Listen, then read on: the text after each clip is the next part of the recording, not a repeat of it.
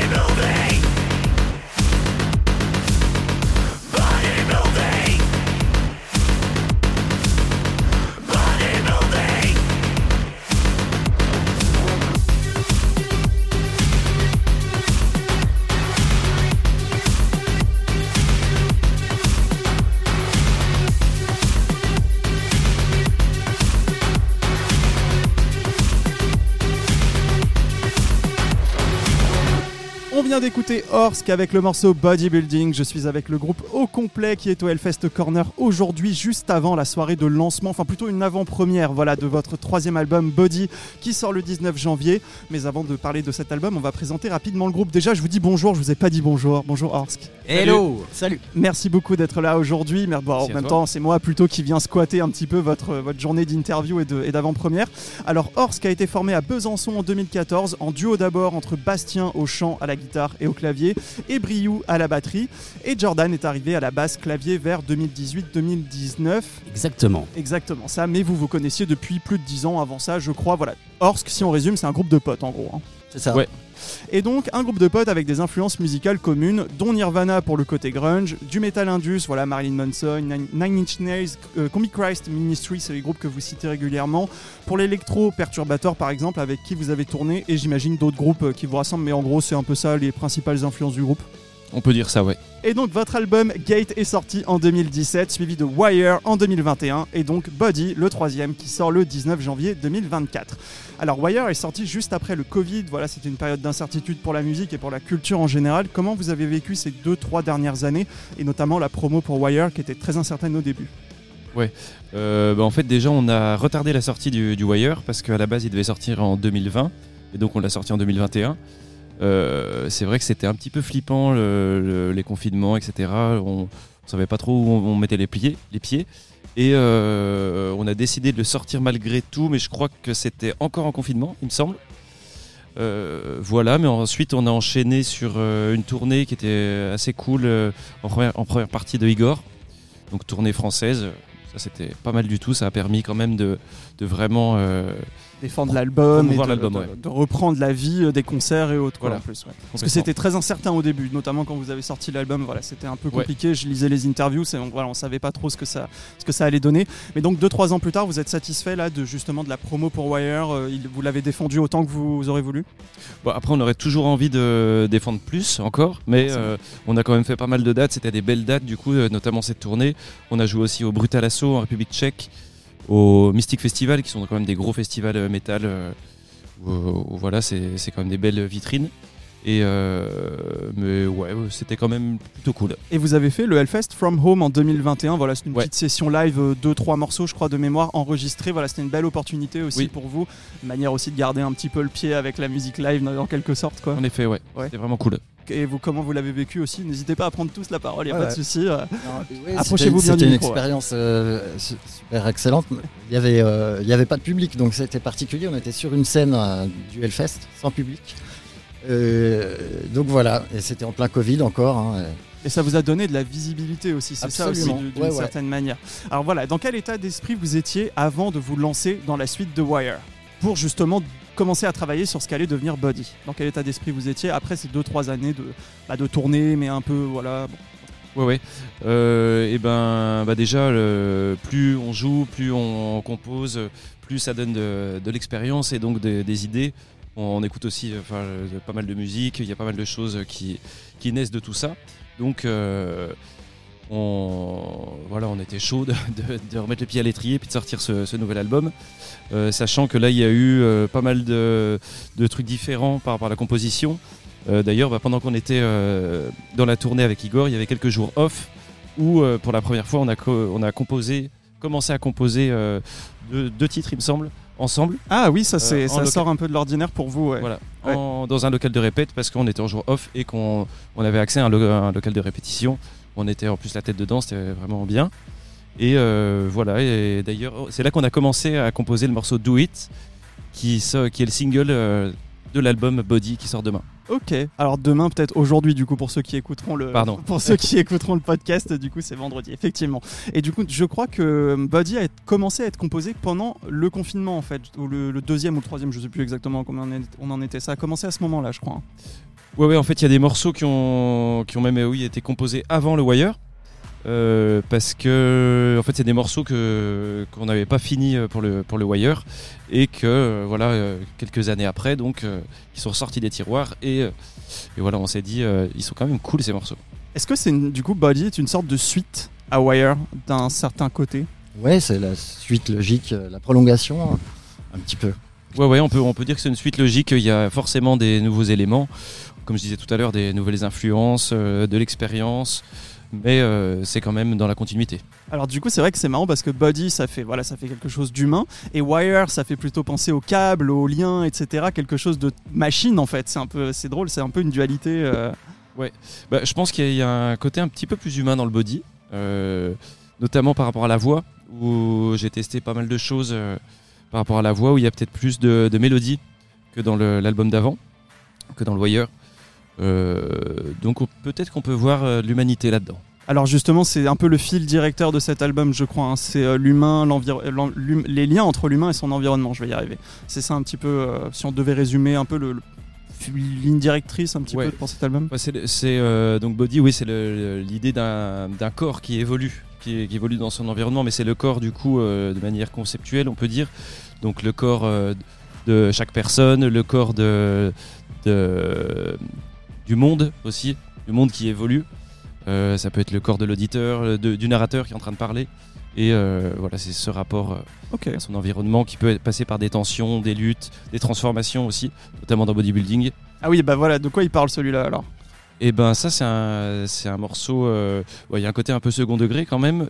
Ce qui, moi ce qui m'a plu c'était le côté froid de, de bodybuilding et en même temps drôle. Et donc euh, premier degré bodybuilding, euh, on va à la salle, on fait du sport et tout, je trouvais que ça allait bien pour un morceau indus. Et euh, il y a aussi le, par rapport au concept de développement du corps, de transformation et de construction du corps, de l'identité, parce que quand je parle de corps, je- j'envisage aussi l'idée de- d'identité, de personnalité. Et donc voilà, il y a ces dimensions-là. Moi, ce qui m'a fait rire, c'est que bodybuilding, c'est vrai que j'avais, j'avais, je m'étais jamais arrêté sur le terme, mais ça peut faire penser aussi à un côté machine. Voilà, on construit un corps, mais construit mécaniquement un corps. Quoi. C'est, ça m'a fait rire. Voilà, ça. ça. fait un peu steampunk, quoi, je trouve. Et, ouais, et c'est pour ça d'ailleurs que c'est bodybuilding euh, séparé. Aussi. effectivement.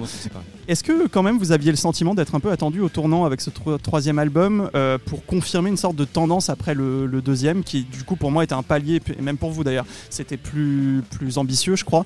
Et du coup, voilà, est-ce que vous aviez un sentiment, voilà, mince, maintenant il faut qu'on fasse mieux encore pour le troisième On se met toujours euh, cette pression naturellement aussi, quoi. On a toujours envie de faire mieux que l'album précédent.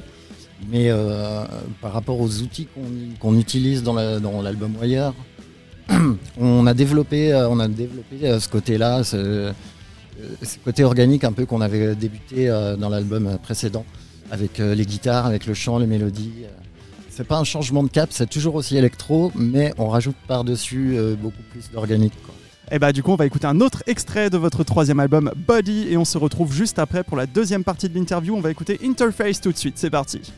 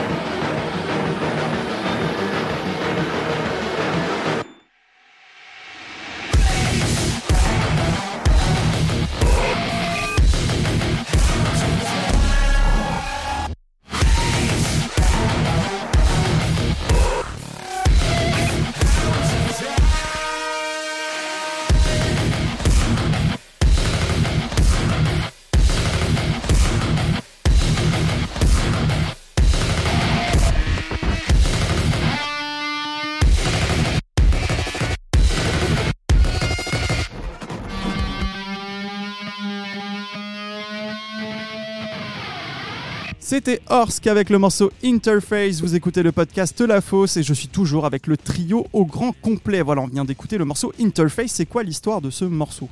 Comment il a été écrit? De quoi il parle? Celui-là, on, vient, on Ouais. a parlé un petit peu de bodybuilding tout à l'heure.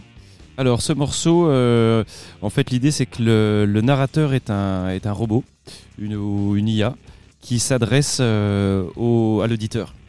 Et euh, donc il s'adresse à l'auditeur pour lui, lui demander des choses, le déculpabiliser euh, de, de, venir, euh, de venir à lui. Euh, et donc euh, ce morceau parle de notre rapport aux, aux interfaces. Euh, donc réseaux sociaux, smartphones, etc.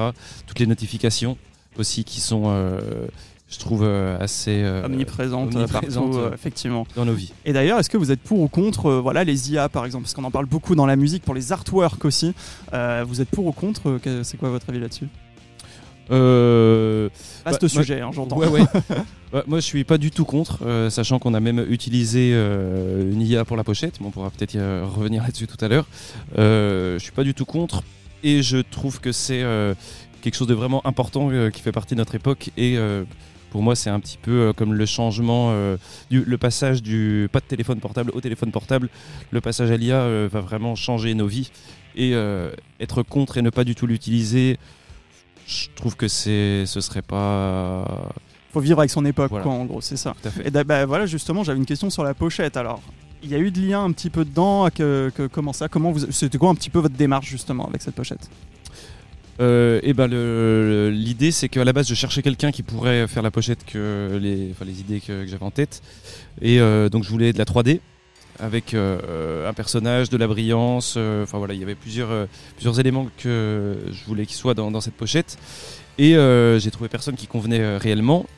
Et j'ai découvert l'intelligence artificielle et la, génération d'images par intelligence artificielle. Et donc j'ai passé pas mal de temps à générer des images, à voir comment ça fonctionnait, à poncer le truc. Et donc, euh, voilà, jusqu'à ce que j'obtienne une image cool, que après on a retravaillé avec un graphiste avec qui on travaille Pour avoir vraiment une patte pro derrière. Ouais. Ok. Et du coup, bon bah voilà, là on va parler un petit peu des, des paroles. Donc forcément, c'est toi un petit peu qui, euh, qui écrit la majorité des paroles pour Orsk. Euh, Est-ce que c'est des thèmes qui sont inspirés donc que de la réalité, parce que tu as parlé de beaucoup de choses qui sont inscrites dans la réalité, ou il y a aussi un petit peu de science-fiction, parce que c'est vrai que c'est assez commun dans le dans la musique indus. Bah, il y a forcément, c'est forcément inspiré de science-fiction, bah, notamment le morceau Interface. C'est inspiré d'un d'un morceau de, un morceau d'un livre qui s'appelle Un océan de rouille de Cargill, où c'est euh, en fait le narrateur est justement un robot qui parle après le- la fin de l'humanité. Et euh, donc oui, il y a forcément un peu de science-fiction et c'est, j'aime beaucoup en lire, en voir. C'est quoi un petit peu ouais, vos, vos œuvres, euh, vos œuvres un peu favorites niveau science-fiction? Qui pourraient se retrouver d'une manière ou d'une autre dans votre musique ou dans les paroles ou dans vos visuels euh, C'est quoi un petit peu vos références Bah, Terminator, hein, déjà. euh, C'est clair, Je gros pense que- fan. Ouais, c'est ça. Je pense que ça nous a tous marqué. Euh, Terminator, Robocop, ça c'est vraiment les, les films qui ont marqué. Après, en Donc là on est sur des robots là du coup. ouais, plutôt des robots. Et euh, après, moi personnellement, j'ai lu dernièrement euh, Le problème à trois corps, qui est un peu un best-seller de Lee Sixteen là, Euh, donc trilogie. Voilà. Et puis après, euh, Minority Report, euh, Alien, enfin tout- voilà tous les, classiques. Alors du coup niveau composition effectivement jusqu'à présent j'avais lu dans des interviews que voilà c'est toi qui composes les morceaux, Jordan qui ensuite apporte des arrangements et Briou qui donne des idées, son avis général sur les compos et du coup ça vous fait ensuite les morceaux finaux. Et là cette fois-ci donc sur cet album il y a donc deux morceaux que vous avez composés ensemble. Alors c'est lesquels? Et euh, bah, comment ça s'est passé justement puisque c'était un peu nouveau on va dire comme mode de travail pour Orsk? Ouais, c'est vrai, c'était très simple. euh, C'était euh, c'était nouveau pour nous, mais euh, se retrouver les trois dans un local de répète et partir sur un riff de gratte, euh, c'est- tout con, mais c'est- on l'avait encore jamais fait. Donc, euh, donc voilà, il y a des morceaux qui sont nés comme ça sur cet album. C'est lesquels si vous vous souvenez Bah, Il y a Do It, Ouais, justement. Do It. euh, où ouais, vraiment on est parti du riff de base. on a créé en gros une trame du morceau. Et puis c'est vrai qu'après, j'ai- je l'ai beaucoup retravaillé euh, en réintégrant des sons dans tous les sens euh, et en rajoutant la voix du, du coup qui, qui modifie pas mal la structure. Euh, Il y a aussi. Pour parler en tout cas de Do It, il y avait une petite volonté de revenir un peu aussi à, à la zik qu'on a kiffé, un peu le grunge et tout ça. Et c'était l'idée aussi de partir sur un petit riff de gratte un peu dans dans le délire. Quoi. Vous vous présentez parfois d'ailleurs comme du grunge industriel, donc il y a toujours cette patte un peu grunge dans, voilà, en trame de fond, plus ou moins, plus ou moins présente. Mais d'ailleurs, tu- vous parliez des riffs de guitare. J'ai l'impression que sur cet album, il y a, la guitare est un peu plus mise en avant que sur le deuxième et encore plus que sur le premier. Du coup, c'était un peu votre volonté là. euh Oui, totalement. Oui, c'est ça, il y a des. Le deuxième morceau, c'est les Ying Dan, je crois, hein, euh, qu'on avait fait ensemble à Poitiers. On avait attaqué des trucs, ouais. Voilà. Est-ce qu'il y a aussi, aussi eu une, une sorte d'évolution avec l'album précédent en termes de son, puisque là vous avez travaillé avec Thibaut Chaumont donc pour le mastering, je crois. Donc il travaille avec Igor, Carp- Carpenter Brutch, euh, Chargot, etc. Quel apport il a eu? Qu'est-ce que ça vous a apporté euh, dans le résultat final? Ouais, donc en fait Thibaut Chaumont, il a fait le mixage et le mastering. Mix et master. ouais. Ouais, et euh, il avait fait juste le mastering de l'album d'avant, le Wire. Et donc, euh, il- on l'avait rencontré en tournée avec Perturbator parce qu'il faisait le son de Perturbator à l'époque. Et euh, c'est vrai que le courant était bien passé. Et on. Voilà, on, on s'est dit que ça pouvait être cool de bosser avec lui et qui, qui Vous avez été satisfait sur Wire et donc Voilà. du coup on reprend sur Body. Ouais. Voilà, et donc euh, ça ça l'a bien fait. Ok, alors du coup, est-ce que vous avez hum, un sentiment de- de- d'avoir passé un cap avec ce troisième album? C'est quoi un petit peu le, sur la progression que vous avez pu avoir sur cet album? Euh, en fait, euh, là, c'est délicat vu qu'il sort demain Oui. d'avoir vraiment du recul. Oui, c'est vrai. d'avoir du recul dessus, sachant qu'on a, euh, il y a forcément nous ce qu'on se dit sur l'album, sur le- les clips qui sont sortis là, sur le, le clip qui sort en même temps que l'album, mais euh, Je sais pas si on a passé un cap, mais il y a une évolution, euh, en tout cas. Euh, on a expérimenté des, des nouvelles choses. Ouais. Euh, Par exemple. Par exemple, euh, la mélodie. euh, ouais, la mélodie dans la voix. J'ai, par, exemple, ouais, j'ai pour la première fois euh, utilisé l'autotune aussi. et testé, testé ça en tant qu'outil, un peu comme on pourrait utiliser une disto ou, un synthé. Et c'est vrai que ça a décomplexé pas mal de choses par rapport aux mélodies de voix, justement. Et voilà, il y a certains moments où je l'utilise, d'autres moments où la voix doit, j'ai l'impression que la voix doit être plus, plus organique, plus sale. Du coup là, euh, il n'est pas utilisé. Enfin ouais, c'était un, ça c'était un, un changement aussi quand C'est même. marrant, l'autotune, ça fait un peu euh, prothèse steampunk, voilà, on change la voix, ça fait un Ouais. peu robot des fois selon le degré qu'on y met, enfin voilà, c'est Ouais. pas hyper Mais, euh, déconnant. mais effectivement, du coup, là, c'est- le parti pris, c'est de s'en servir comme un outil et pas comme euh, un correcteur. Oui, bien sûr, voilà, c'est ça, c'est quelque chose qui, qui apporte un plus dans votre univers et dans ce que vous voulez euh, donner. Vous disiez que l'album Wire était plus audacieux et plus puissant que le premier, Gate, alors Body, est-ce qu'il est encore plus audacieux et plus puissant que, que Wire? On va dire que oui. En tout cas, euh, quelques chroniques commencent à tomber et les avis sont unanimes. C'est- un, bel- c'est un bel album. D'ailleurs, vous, vous n'êtes pas passé par un crowdfunding comme pour Wire, alors pour quelle raison euh, c'était... Euh, bah on est blindé de thunes. on va peut-être pas le faire à chaque fois. Évidemment, évidemment, bien sûr. Euh, non, non, euh, c'est en fait on était passé par le crowdfunding surtout parce que ça tombait pendant le Covid, donc euh, on, était un peu euh, un peu perdu au milieu de tout ça, sachant qu'à ce moment-là, on, était en train de monter notre propre label, qui est encore aujourd'hui notre label. Euh, voilà, donc euh, il y avait plein de choses qui se mettaient en place, on avait besoin de ça. Là, du coup, notre label a, on dire, un peu plus solide. Ça nous permet de faire des choses euh, sans Plus classique, on Voilà, va dire, entre guillemets. Et ben on va écouter un dernier morceau de votre album Body et on se retrouve pour la troisième et dernière partie de l'interview suivie des questions flash, la chronique culture clip de Raphaël Penner sur Dragula de Rob Zombie, le- un focus sur un contenu de la plateforme The Pit, l'agenda concert Gérard Drault Productions et le programme du Hellfest Corner. On écoute tout de suite Turbine on de Orsk. C'est parti.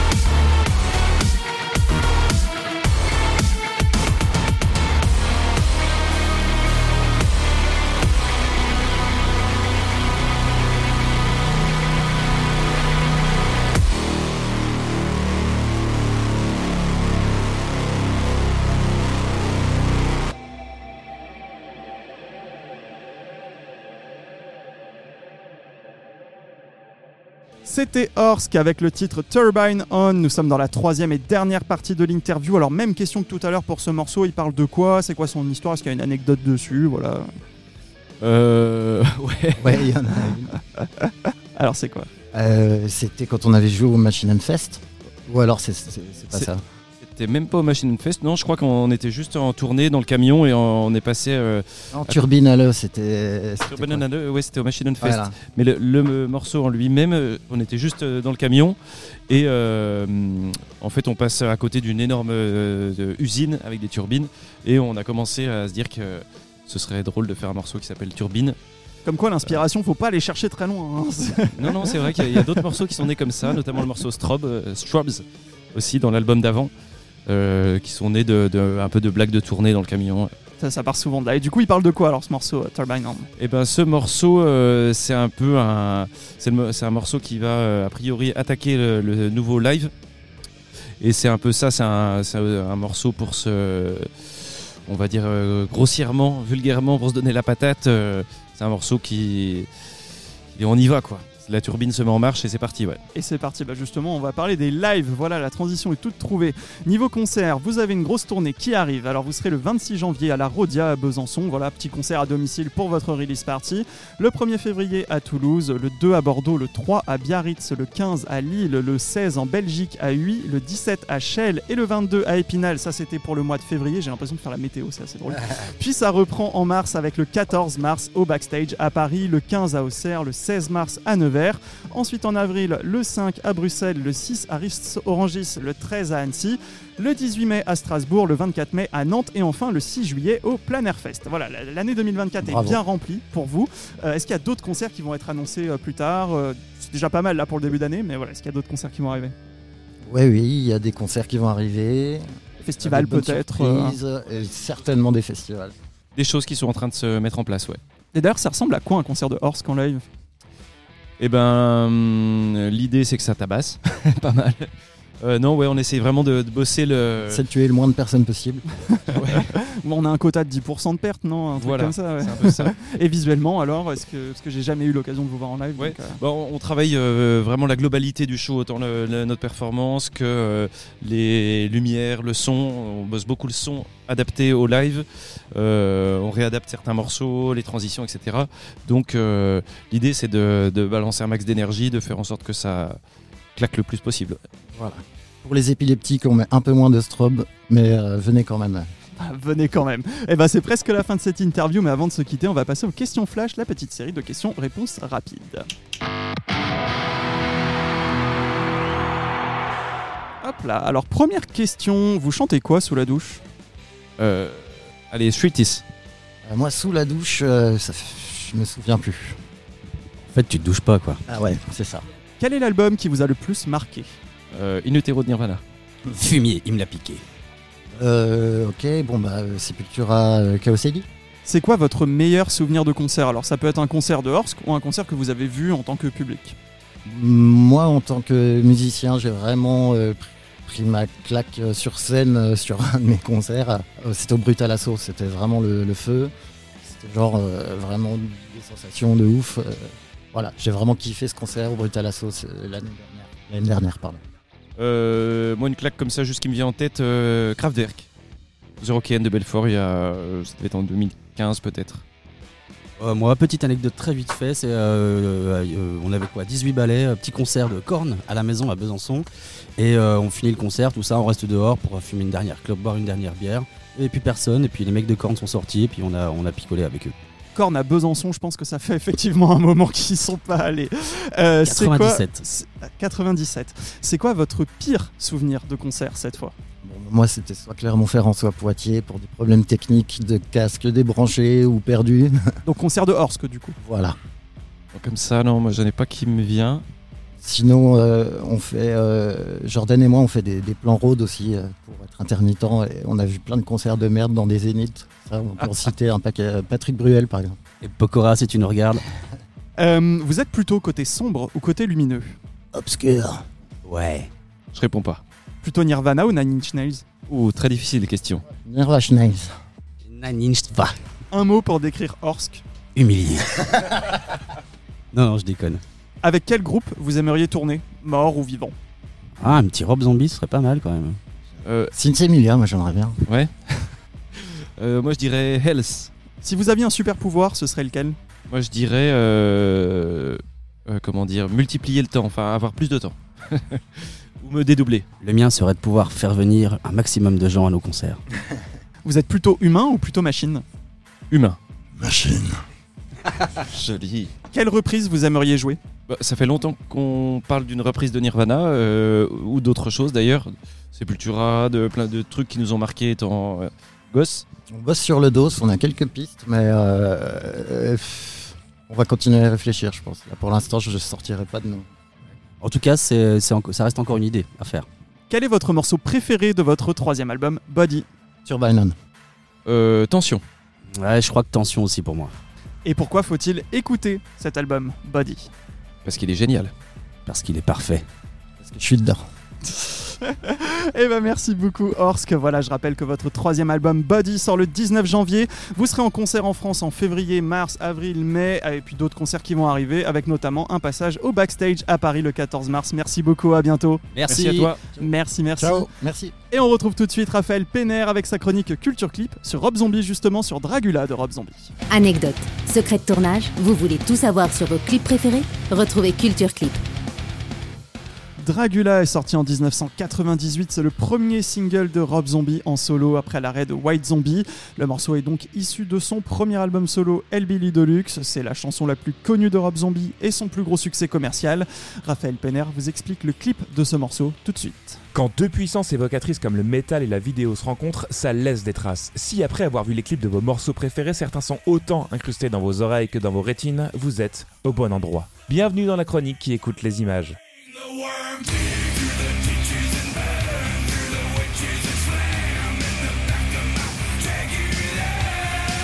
Vous l'avez probablement deviné, mais aujourd'hui on va parler de Rob Zombie. Et enfin, j'ai envie de dire, parce que quand on fait une chronique sur les différentes façons de mettre le métal en image, c'est fou de se dire qu'on n'ait pas plus souvent évoqué celui qui fait le lien par excellence entre le métal et le cinéma. Et ce lien, il ne date pas d'hier, hein, car avant même sa carrière solo et celle de réalisateur, son premier groupe, White Zombie, tirait son nom d'un film de 1932 avec Bela Lugosi et considéré comme le premier vrai film de zombie. Mais aujourd'hui, on est là pour parler du clip de Dragula, qui est le tout premier morceau qu'il sort en solo en 98, après la séparation donc de son premier Alors il n'y a pas d'histoire ou de scénario en particulier, hein, on voit simplement les musiciens dans une succession de tableaux très flashy et burlesques aux côtés de personnages un petit peu carton-pâte, inspirés par les films d'horreur vintage. Si on voit Rob Zombie au volant d'une voiture au style bien particulier, c'est parce que Dragula est en fait une référence à la série des années 60 The Monsters, dans laquelle un des personnages conduisait un véhicule du même nom.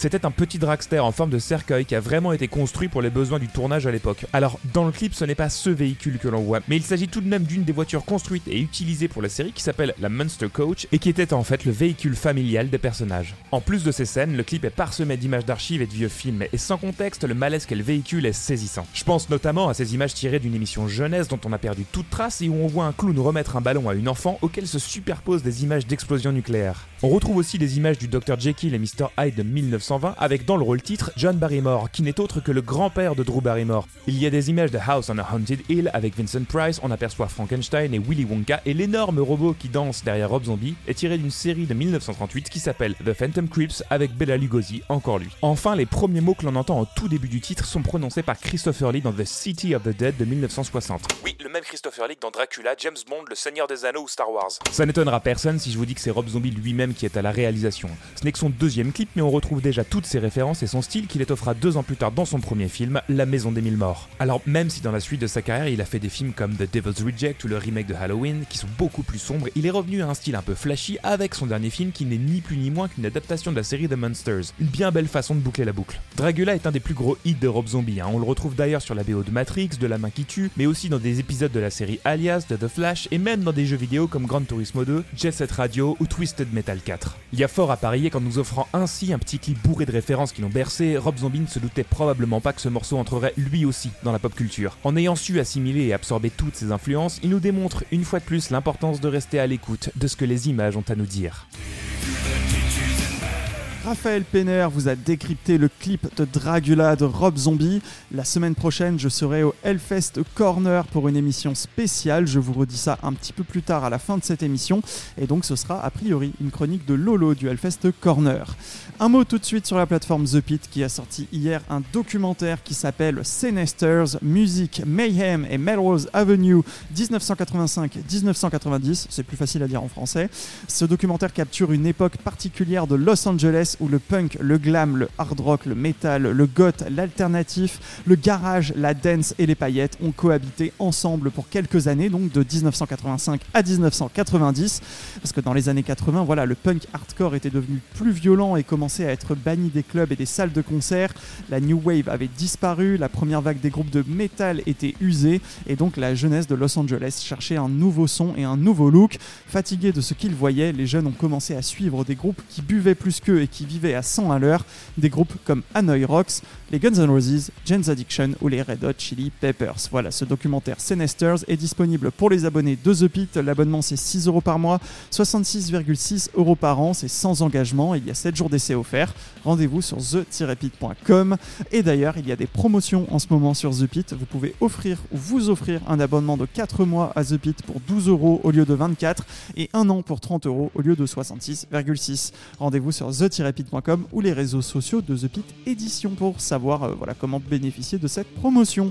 On passe tout de suite à l'agenda concert euh, Gérard Drouot Productions et le programme du Hellfest Corner.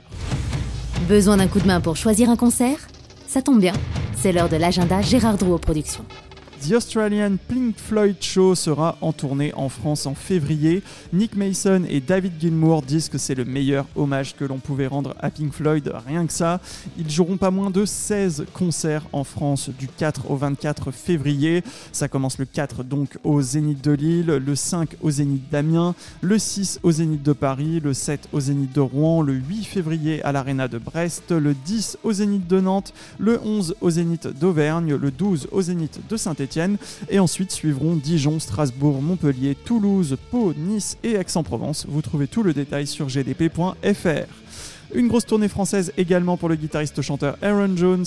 Il, passera le 7 février à Rouen, le 8 à Brest, le 9 à Saint-Nazaire, le 10 à Toulouse, le 12 à Montpellier, le 13 à Lyon, le 15 à Strasbourg, le 16 à Auxerre et le 17 à Alençon dans l'Orne. Enfin, vendredi 9 février, c'est le groupe de power metal finlandais Battle Beast qui se produira à l'Alhambra à Paris. Voilà, le programme du Hellfest Corner tout de suite. Samedi 20 janvier, c'est la soirée de lancement du cocktail du mois. Les barmen vont créer un nouveau cocktail spécial pour vous ce soir-là. Mercredi 24 janvier, c'est la soirée Blind Test au Hellfest Corner sur le thème des dessins animés des années 80 et 90. Voilà, Goldorak, Pac-Man, Esteban, Princesse Sarah, Capitaine Flamme, Scooby-Doo ou encore Albator. S'ils ont bercé votre enfance, venez tester votre culture euh, dessin animé. Mercredi 24 janvier, il y aura forcément des choses à gagner. Et enfin, jeudi 25 janvier, je vous donne rendez-vous au Hellfest Corner à partir de 20h pour un épisode spécial de La Fosse, enregistré et diffusé en direct dans le bar avec Crystal Throne, un groupe de heavy power metal progressif formé par le guitariste et youtubeur Max Wymie, ancien de Drainalize, et le chanteur Terry the Fire de The Hell Patrol. Le premier album de Crystal Throne est sorti en 2021 et ils joueront le lendemain, vendredi 26 janvier, à l'international à Paris. Vous pouvez assister à l'émission et tenter de gagner deux places pour le concert de Judas Priest et Saxon lundi 8 avril 2024 au Zénith de Paris, offerte par Gérard Drouot Productions. Plus d'informations sur place. Voilà, il faut venir sur place pour pouvoir avoir des chances de gagner ces places. C'est la fin de cet épisode de La Fosse. Vous pouvez retrouver les podcasts comme d'habitude sur Spotify, YouTube, Deezer, Samsung Podcast, Apple Podcast, Google Podcast, the-pit.com et plein d'autres services de podcast. Le nom, c'est La Fosse, le podcast métal et rock. Et donc, n'hésitez pas à vous abonner. C'était Raphaël Udry. Je vous souhaite un bon week-end et je vous dis à la semaine prochaine dans La Fosse au Hellfest Corner. Merci d'avoir écouté La Fosse. Retrouvez tous les podcasts sur Spotify, YouTube, Deezer et thepit.com.